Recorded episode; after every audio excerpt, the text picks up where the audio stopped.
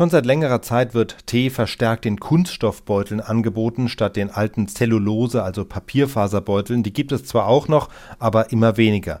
Der Trend mit diesen nylonartigen Plastikteebeuteln kommt aus Japan. Sie sind meistens pyramidenförmig.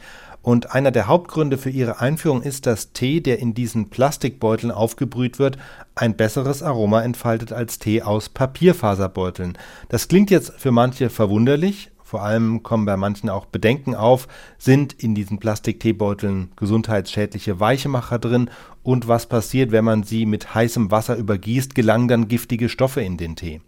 Nach heutigem Stand nicht, also nach allem, was man weiß, geht von diesen Teebeuteln keine Gesundheitsgefahr aus. Es handelt sich bei dem Material auch nicht um Nylon, sondern um Polyactid.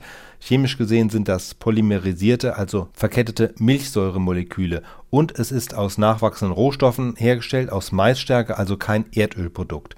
Weichmacher, wie man sie aus anderen Kunststoffen kennt, also die berüchtigten Phthalate, die sind auch nicht drin, vielmehr werden die Polyaktide bei höheren Temperaturen und im heißen Wasser von sich aus weich.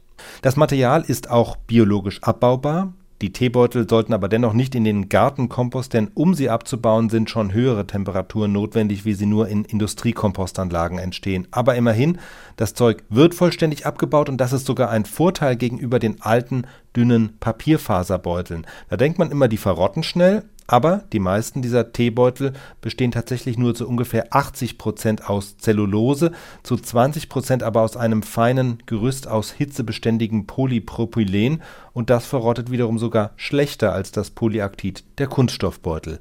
Von der Ökobilanz her gesehen ist aber ohne Zweifel loser Tee am besten, also Tee ohne Beutel, den man in einem wiederverwendbaren Sieb oder Filter aufbrüht.